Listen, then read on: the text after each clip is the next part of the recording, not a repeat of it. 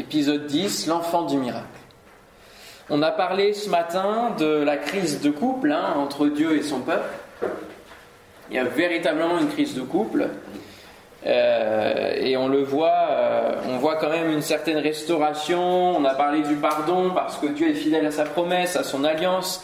Il ne se démet pas de sa parole et il l'accomplit, il va jusqu'au bout. C'est pourquoi il ira jusqu'au bout, même dans l'Apocalypse avec Israël. C'est un destin bien particulier. On a vu qu'il choisirait Jérusalem euh, dans la reconstruction après l'exil. Et puis on a vu quand même qu'il y avait 400 ans de silence qu'on peut l'interpréter comme étant euh, chacun dans son coin, euh, boudant l'un et l'autre hein, dans une crise de couple. 400 ans, c'est un peu long, mais en même temps, c'est la dimension divine. hein Dieu, je ne sais pas s'il boude. Ouais, je ne sais pas s'il boude non plus, mais en même temps, il a, il a arrêté de parler. Il a plus envoyé de prophète parce que le peuple, lui, il boudait vraiment, ou en tout cas, il était aveuglé sur sa situation. De la même manière que l'église de la Odyssée. Il leur disait, mais là, vous avez été infidèles. En quoi avons-nous été infidèles? Vous avez l'impression véritablement d'être dans une pièce de théâtre en disant Oh, mais non, tout va bien. Et c'est véritablement ça. À chaque fois, ils leur répondent Mais en quoi t'avons-nous offensé? Ils n'ont aucune visibilité sur la réalité spirituelle, leur état spirituel. Et donc Dieu choisit la voie du silence. La voie du silence, mais il leur a dit et a fait beaucoup de promesses, et là on pourrait, pourrait même pas les lire toutes ce soir, si on voulait se coucher avant minuit, sur la venue d'un Messie, sur la venue d'un espoir, sur la venue de quelque chose de nouveau, sur cette nouveauté où c'est la, la, femme qui entourera le héros. C'est ce qu'on a lu ce matin. L'Église qui va entourer Jésus. Et il y a donc une promesse de nouveauté, et ces 400 ans, on peut aussi les voir comme étant un temps de gestation un temps de préparation. Et euh, pour euh, continuer dans l'image, curieusement, beaucoup de parents, dans des temps de crise, de difficultés dans leur couple, se dirigent vers la conception d'un enfant, croyant que ça va être l'enfant miracle, qui va redonner toutes les bonnes choses, qui va restaurer la relation et le couple comme par magie, miraculeusement. Et beaucoup d'enfants en font les frais ensuite, parce que les enfants ne sont pas les réparateurs magiques d'une relation entre deux adultes. Le Seigneur va engendrer son Fils, en tout cas va l'engendrer de manière terrestre, avec Israël. Un Fils nous est donné. Ça fait partie des prophéties. Ça se trouve où ça Tiens, allez, petit quiz, je vous en ai pas fait beaucoup cette année. Ésaïe Ok, super, très très bien le Fils de Dieu, qui est aussi le Fils de l'homme. 100% du ciel, 100% de la terre, issu de la postérité de David. Et il est étonnant de voir le découpage de sa généalogie dans l'évangile de Matthieu. Je vous invite à ce qu'on y aille ensemble. Évangile de Matthieu, chapitre 1er. On a un découpage qui est fait par l'eau de 14 générations alors on ne va pas la lire en, entier, mais je vous ai cité notamment plusieurs de ceux qui font partie de sa lignée, à commencer par Abraham, bien sûr, celui qui est parti de Ur en Chaldée pour euh, venir à Canaan, fonder le peuple. Et on a aussi Jacob, celui qui a changé de nom en Israël, qui a donné le nom à son peuple. On a l'introduction des nations au travers de Rab, la prostituée à Jéricho, au travers de différentes personnes, et on a donc un découpage par génération. Et au verset 17, il est donc résumé, il y a donc en tout 14 générations depuis Abraham jusqu'à David. Donc Abraham celui qui devient le père d'une multitude, qui est le fondateur du peuple d'Israël, jusqu'à David, qui va fonder la cité de Jérusalem. Donc on a celui qui introduit le peuple et qui développe le peuple et celui qui va euh, fonder la maison de l'Éternel. Donc deux temps extrêmement forts, deux hommes qui sont très liés au Seigneur dans leur cœur et dans leur manière d'être. Ensuite, on a 14 générations depuis David jusqu'à la déportation à Babylone. Donc ça, c'est toute la lignée des différents rois. Et donc là, on a un petit peu le, chaos. Hein. On a du temps de l'amour avec David, au temps de la crise avec Babylone. Et puis, 14 générations depuis la déportation à Babylone jusqu'au Christ. Et donc on a véritablement les différents temps et les différentes saisons du couple, hein, comme on les a vus. Abraham le temps de la rencontre, à David le temps de l'amour, de David le temps de l'amour, à Babylone le temps de la crise, et de Babylone le temps de la crise, à Christ le temps de l'enfantement. Les 400 ans donc sont comme un temps de gestation, c'est Dieu qui prend le temps de former Christ. Alors, comme dans la chanson, il fait un bébé tout seul. Parce qu'Israël reste campé sur ses positions et son aveuglement sur la crise. Malheureusement, le temps et le silence n'arrangent jamais rien en cas de crise, en cas de difficulté, en cas de conflit. Et du côté d'Israël, ça ne fera qu'endurcir le cœur d'Israël. Alors qu'il essaye de parler à son cœur, de, prévoir un plan de salut merveilleux, elle ne voudra rien en savoir et rejettera l'enfant. Cependant, Jésus va grandir auprès de son Père. Eh oui, il va être sa seule référence. Jésus va toujours se référer à son Père, à celui qui l'a envoyé. Alors, j'ai fait une petite euh, étude de la relation entre Marie, sa mère terrestre, et donc Jésus lui-même. C'est une relation assez difficile. Pendant qu'il enseigne, il va dire qui est ma mère et qui sont mes frères? Parce que apparemment ses frères et, sa mère étaient en train de le chercher de l'appeler, il fallait qu'il vienne. Et là, il était en train d'enseigner. Il était dans son ministère. Puis jetant les regards sur ceux qui étaient assis tout autour de lui, il dit Voici ma mère et mes frères. Car quiconque fait la volonté de Dieu, celui-là est mon frère, ma sœur et ma mère. Donc il y a un détachement là qui se crée. Marc 3, verset 33-35 pour ceux qui prennent des notes. Un autre épisode où c'est pas évident, c'est le premier miracle, les noces de Cana. Un mariage, c'est pas anodin non plus dans l'étude que l'on fait. Jésus va répondre à Marie Femme, qu'y a-t-il entre moi et toi? Mon heure n'est pas encore venue. Jean 2,4. Difficile de se recevoir ça en tant que mère. Hein Femme, qu'y a-t-il entre moi et toi? Bah écoute, euh, il y a quand même une naissance, une conception, euh, une éducation, enfin, je sais pas moi.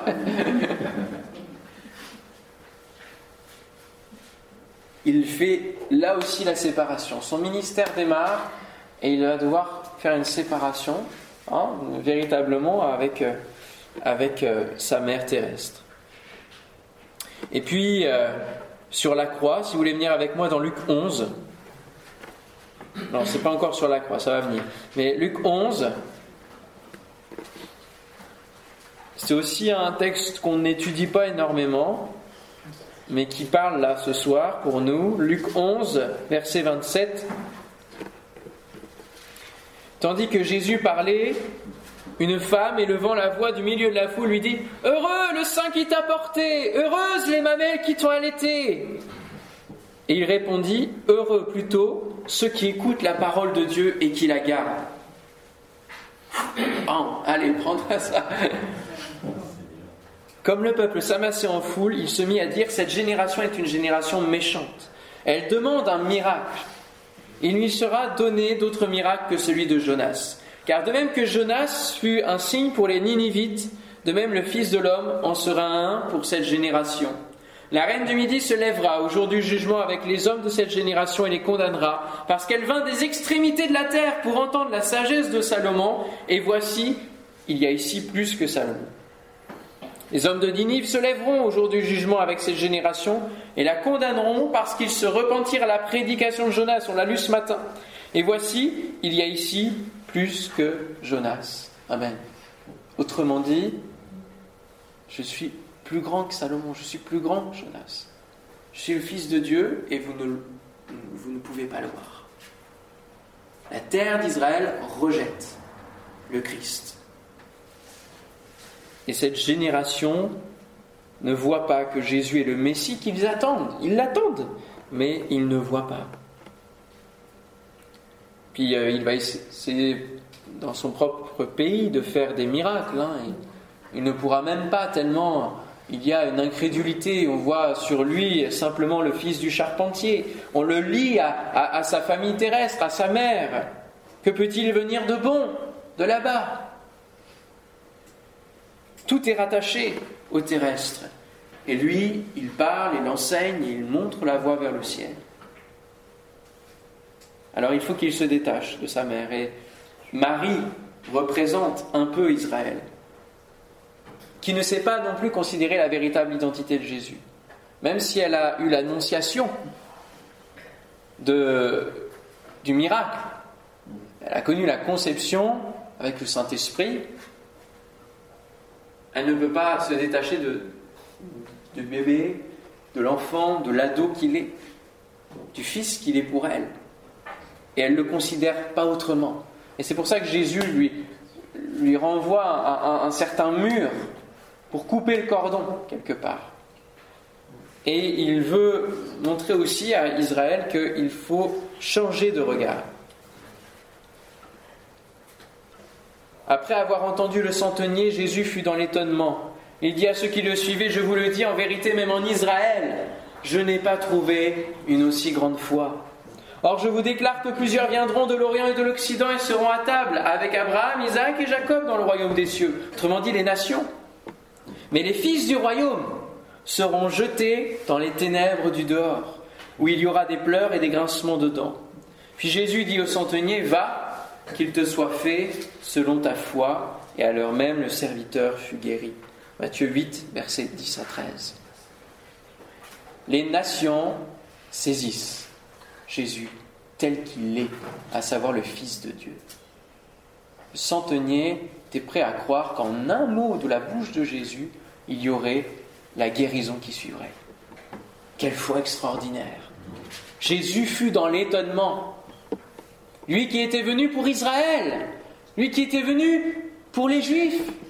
Il l'a dit à la femme cananéenne, il a dit mais non non, je ne suis pas venu pour toi. Normalement, c'est pas ça le plan.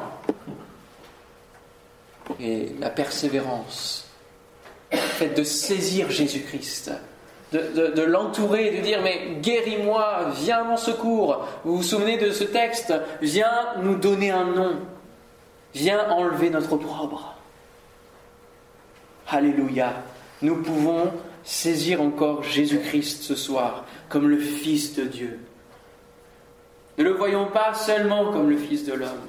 Ne le voyons pas seulement dans la crèche. Ne le voyons pas seulement selon les représentations qui ont pu être faites par l'un ou par l'autre. Mais considérons qu'il est le Fils de Dieu, celui qui amène le salut pour le monde entier. Jésus est l'homme qui va libérer les femmes. De nombreux livres ont été écrits, des films ambigus également ont été produits sur la relation de Jésus avec les femmes et notamment avec Marie-Madeleine, ou autrement dit Marie de Magdala. Jésus ne pouvait pas avoir de femme. Parce que l'Église était sa femme, son épouse à venir. Elle lui était déjà destinée et il ne pouvait pas avoir de femme terrestre. Mais il faut noter, plusieurs récits ont lieu avec les femmes et que Jésus a considéré la femme à sa valeur. Autant il fallait considérer Jésus comme le Fils de Dieu, autant Jésus, lui, considérait chacun. Il a redonné le statut à chacun il considérait, hein, il faisait exception de personne. Ce qui ne plaisait pas à tout le monde d'ailleurs, hein, et on sait bien à qui. Il y a eu donc la Samaritaine, femme qui a eu de multiples maris et l'actuel n'est pas son mari. Là aussi, c'est une image. Hein. Et oui.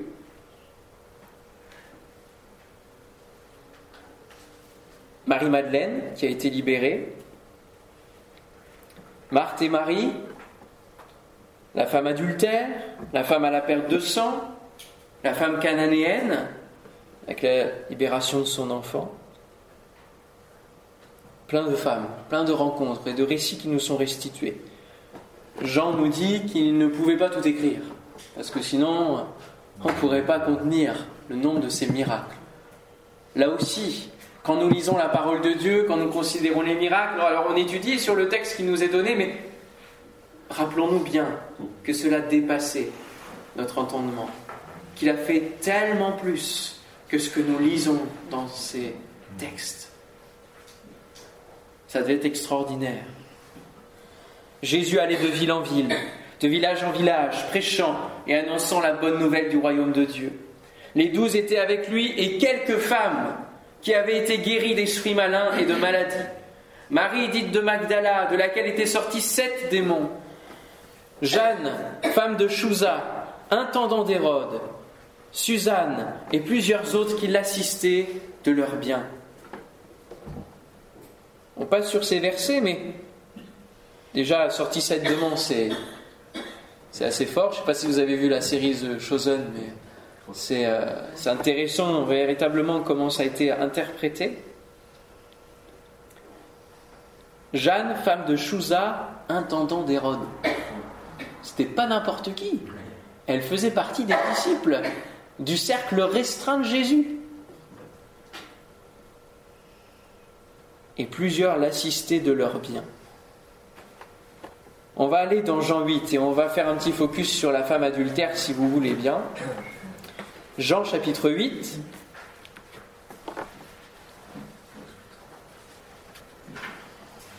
Jean chapitre 8, verset 1er, Jésus se rendit à la montagne des Oliviers. Mais dès le matin, il alla de nouveau dans le temple. Et tout le peuple vint à lui. S'étant assis, il les enseignait. Alors les scribes et les pharisiens amenèrent une femme surprise en adultère. Et la plaçant au milieu du peuple, ils dirent à Jésus Maître, cette femme a été surprise en flagrant délit d'adultère. Moïse, dans la loi, nous a ordonné de lapider de telles femmes. Toi donc, que dis-tu? Il disait cela pour l'éprouver afin de pouvoir l'accuser. Et Jésus s'étant baissé, écrivait avec le doigt sur la terre. Tiens, on choisit la voie du silence dans un premier temps. Comme il continuait à l'interroger, il se releva et leur dit que celui de vous qui est sans péché jette le premier la pierre contre elle. Et s'étant de nouveau baissé, il écrivait sur la terre. Quand ils entendirent cela accusés par leur conscience, ils se retirèrent un à un, depuis les plus âgés, qui en avaient sûrement beaucoup, jusqu'au dernier, peut-être un petit peu moins avec l'âge, et Jésus resta seul, avec la femme qui était là, au milieu. Alors s'étant relevé, et ne voyant plus que la femme, Jésus lui dit, Femme, où sont ceux qui t'accusaient? Personne ne t'a-t-il condamné? Elle répondit, Non, Seigneur. Jésus lui dit, je, ne te condamne pas non plus. Va et ne pêche plus. Amen. À lire juste le verset d'après, Jésus leur parla de nouveau et dit Je suis la lumière du monde. Celui qui me suit ne marchera pas dans les ténèbres, mais il aura la lumière de la vie. Alléluia. Quel magnifique texte. Quelle attitude étonnante aussi. Mais quelle réponse formidable. Une seule parole, ça suffit à, à gérer le problème. Comme quoi on a besoin de la parole de Dieu pour gérer nos problèmes. Que ce soit pour euh, nous-mêmes, mais que ce soit parfois pour proclamer aussi des paroles qui viennent et qui viennent fermer la bouche des méchants ou des insensés. Que celui qui est sans péché jette le premier la pierre contre elle. On voit bien un déséquilibre avec la femme qui est prise en flagrant délit. Oui, alors du coup l'homme, la loi disait bien qu'il fallait les deux. Hein. Donc euh, y il y avait véritablement là une provocation et euh, on retrouve la volonté de détruire la femme, l'image de la femme et, son statut, sa représentation. Alors Jésus n'est pas féministe pour autant, au sens où on l'entend aujourd'hui, mais il reste dans cette définition biblique de l'homme qui est là pour protéger la femme. Il est le chef de l'Église, hein. Mais il prend soin. Il aime et il se sacrifie pour elle. Il prend la défense, il guérit, il libère la femme de ses maux et de son esclavage spirituel. Sa parole de pardon va plus loin qu'une parole d'homme, parce que lui seul peut pardonner les péchés. Il va y avoir un, autre texte qui est intéressant pour nous, qui se trouve dans Matthieu, chapitre 19, et qui nous parle de la dimension du divorce. Et qui nous amène à un retour à la Genèse.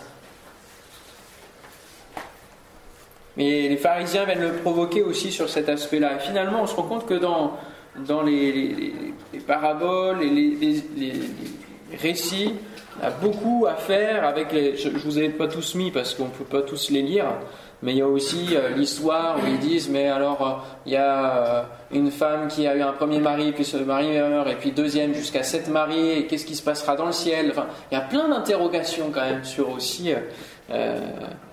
sur ce domaine-là du, du couple, de l'homme, de la femme. Donc vous y êtes? Verset 3, les pharisiens l'abordèrent et dirent pour l'éprouver, est-il permis à un homme de répudier sa femme pour un motif quelconque?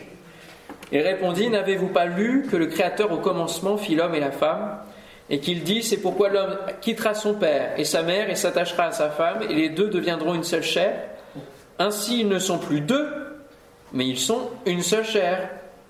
Que l'homme donc ne sépare pas ce que Dieu a joint. Pourquoi donc, lui dirent-ils, Moïse a-t-il prescrit de donner à la femme une lettre de divorce et de la répudier? Eh oui, on se réfère à Moïse, un coup on se réfère à Abraham, c'est très simple. Il leur répondit, c'est à cause de la dureté de votre cœur que Moïse vous a permis de répudier vos femmes. Au commencement, il n'en était pas ainsi. C'est ça qui fait que dans l'Église, aujourd'hui, on doit avoir pour rigueur de se dire, de ne pas émettre l'hypothèse de divorcer un jour avec sa femme. Ça doit être hors des hypothèses. Alors il y a des, cas où, où ça se passe, malheureusement, mais voilà, au commencement, il n'en était pas ainsi. Il faut quand même se le rappeler. Mais je vous dis que celui qui répudie sa femme, sauf pour infidélité, et qui en épouse une autre, commet un adultère. Ses disciples lui dirent Si telle est la condition de l'homme à l'égard de la femme, il n'est pas avantageux de se marier. Il leur répondit Tous ne comprennent pas cette parole, mais seulement ceux à qui cela est donné.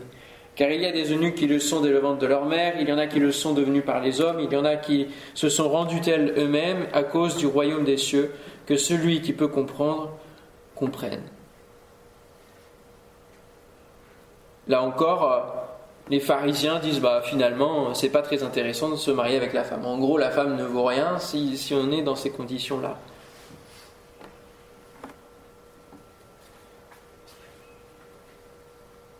Jésus revient à la Genèse. L'homme quittera son père, sa mère, s'attachera à sa femme, et les deux deviendront une seule chair. C'est véritablement le son de, de son royaume, un principe divin, c'est sa volonté première, parce que c'est ce qu'il veut aussi avec l'Église, que nous soyons qu'une seule chair, un seul corps. Oui, séparé en deux, il y a la tête, c'est Christ, et le reste du corps, c'est l'Église. Et ça forme un tout, une entité. C'est très important. J'avance parce que quand même il faut avancer. L'annonce du miracle. Là, on va se plonger au moment de la croix et surtout au moment de la résurrection. Mais euh, je pensais l'avoir, l'avoir mis et je me rends compte que je ne l'ai pas mis. Je vous le dis pendant que j'y pense, il y a aussi le moment où Jésus va confier sa mère à Jean hein, sur la croix. Aussi, c'est. Donc il prend soin quand même de sa mère jusqu'au bout, même si les relations ont été coupées parce qu'il fallait, mais il prend soin de bien conclure les choses. Alors, l'annonce du miracle, l'annonce de la résurrection. Qui c'est qui est là en premier? Les femmes. Allez, c'est pas anodin, encore une fois, parce que Jésus a choisi à qui il se révélait? Marc 16, versets 9 à 11, Jésus étant ressuscité le matin du premier jour de la semaine, apparut d'abord à Marie de Magdala. C'est pour ça qu'il y a notamment euh, une confirmation d'une possible relation, etc. De laquelle il avait chassé sept démons. Elle alla emporter la nouvelle à ceux qui avaient été avec lui et qui s'affligeaient et pleuraient. Quand ils entendirent qu'il vivait et qu'elle l'avait vu, la dureté de cœur revient, l'incrédulité est toujours là, ils ne le crurent point.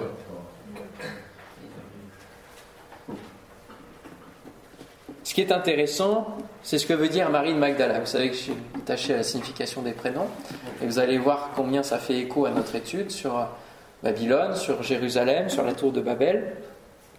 Que signifie Marie?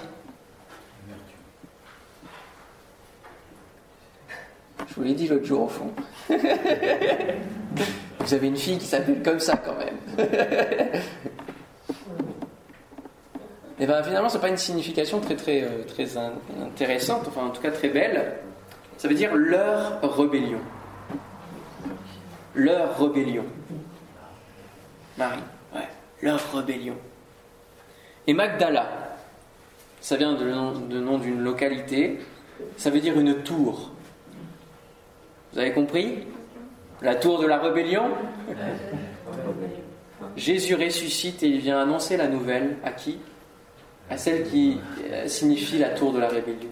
On boucle là encore une boucle. Jésus ressuscité, vainqueur de la mort, vainqueur du péché, donc vainqueur de l'esprit du monde, vainqueur de l'esprit de Satan, vainqueur de Satan. Alléluia. Il vient dire, ça y est, je suis ressuscité. Amen.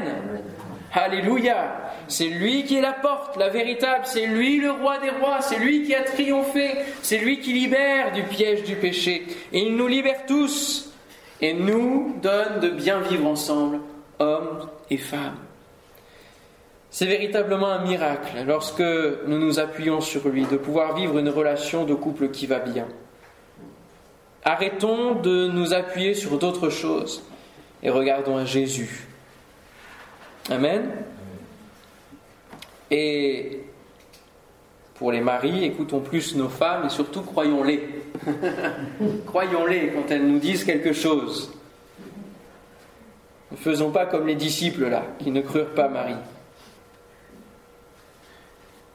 Tout prend une dimension spirituelle. Nous commençons véritablement avec Jésus une transition vers le ciel. Alléluia. Nous ne sommes plus dans la tour de Babel physique, mais tout, tout a une dimension spirituelle. Dernier passage qui va faire notre conclusion, Marc chapitre 2, verset 18. On approche petit à petit de la fin. Hein. Dimanche matin, vous allez voir, ça va être extraordinaire. Marc 2, 18. Les disciples de Jean et les pharisiens jeûnaient. Ah, ça c'est bien pendant qu'ils jeûnent, bah, ils vont quand même euh, voir Jésus. Pourquoi les disciples de Jean et ceux des pharisiens jeûnent-ils tandis que tes disciples ne jeûnent point? Jésus leur répondit Les amis de l'époux peuvent-ils jeûner pendant que l'époux est avec eux? Aussi longtemps qu'ils ont avec l'époux, ils ne peuvent jeûner. Les jours viendront où l'époux leur sera enlevé. Alors ils jeûneront ce jour-là. Personne ne coud une pièce de drap neuf à un vieil habit, autrement la pièce de drap neuf emporterait une partie du vieux et la déchirure serait pire. Et personne ne met du vin nouveau dans de vieilles outres, autrement le vin fait rompre les outres, et, le vin et les outres sont perdus. Mais il faut mettre le vin nouveau dans des outres neuves. Alléluia. Que veut dire ces deux images? C'est que Dieu, voyant qu'il ne pouvait rien faire, plus rien faire, avec Israël, qui avait vieilli, qui était comme une outre vieillie, comme un vieil habit, abîmé par les différents adultères et infidélités, Dieu a envoyé son Fils Jésus afin de pouvoir développer et de mettre son vin, autrement dit son sang, dans une outre neuve, l'Église. Alléluia. Et de pouvoir mettre une pièce de drap neuf de renouveler toute chose. Ce qui montre qu'il y a la destinée d'Israël et la destinée de l'Église. Attaché à Dieu le Père, attaché l'autre à Dieu le Fils. Amen. On bénit le Seigneur pour l'enfant du miracle. Parce que c'est vrai que là, lui, il a fait des miracles.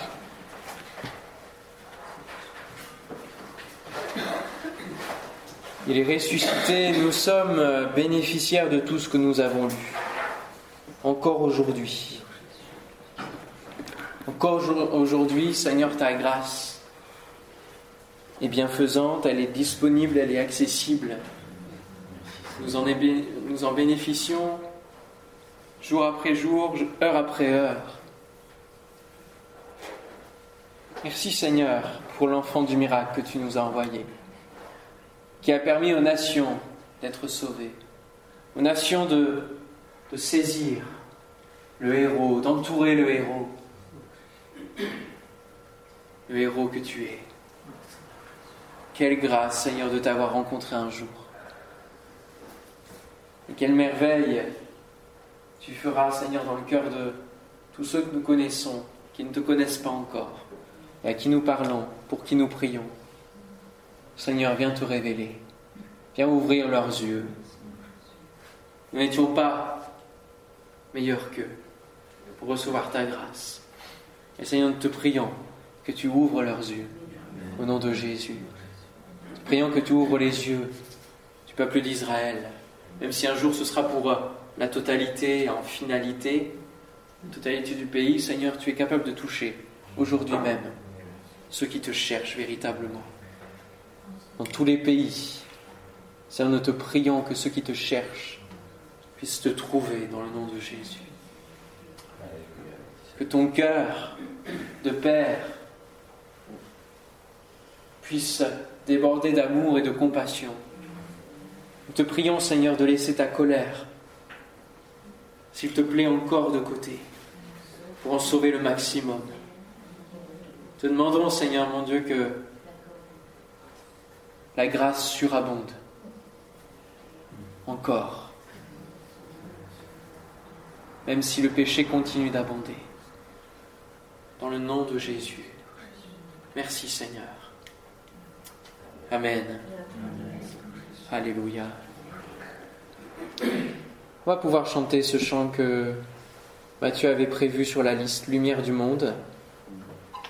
Ça fait vraiment l'écho à ce qu'on a vu. Tout est inspiré, hein Amen. On peut se lever, puis on va chanter Me voici pour louer. On peut se prosterner et on va chanter Me voici à tes pieds. Me voici pour dire Tu es mon Dieu. Est-ce que vous pouvez dire ce soir Tu es mon Dieu? Amen.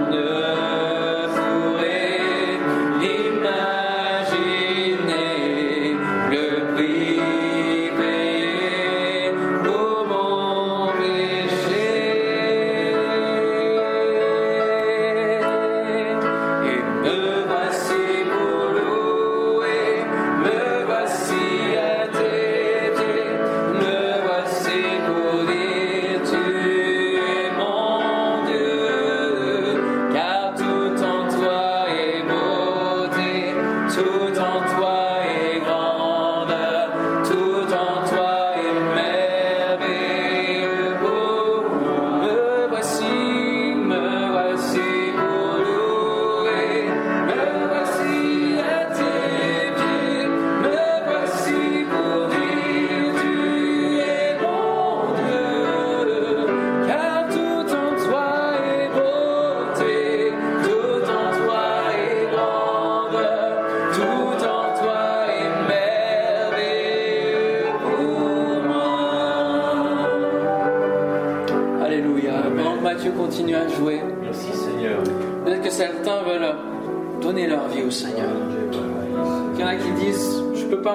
tu es mon Dieu. J'ai besoin de toi. C'est votre cas, levez simplement votre main en disant Seigneur, je suis là. Je suis là et je veux pouvoir dire tu es mon Dieu. Je veux te donner ma vie, mon cœur. Grand ou petit, ce soir, prenez cette décision de dire je veux que tu sois mon sauveur. Je veux que tu sois mon protecteur. Je veux que tu sois dans ma vie. Alléluia. Alors levez simplement votre main vers le Seigneur. Alléluia. C'est lui qui peut.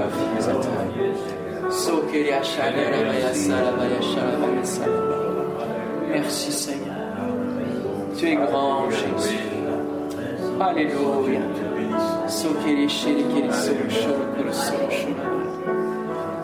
Alléluia. Merci Jésus. Seigneur, tu bénis mes bien-aimés. Tu poses ta main, Seigneur. Oh, merci Jésus de ce que tu fais grâce ce soir encore. Tu touches nos cœurs, tu touches les cœurs, Seigneur, ce soir. Merci, Seigneur Jésus, de ce que c'est toi qui convainc de péché, de justice, de jugement. Et c'est l'œuvre de ton esprit qui vient maintenant transformer les vies. Alléluia. Gloire à toi, Jésus. Amen. Amen. Alléluia. Bénis le Seigneur hein, pour ces temps qu'il nous donne de vivre.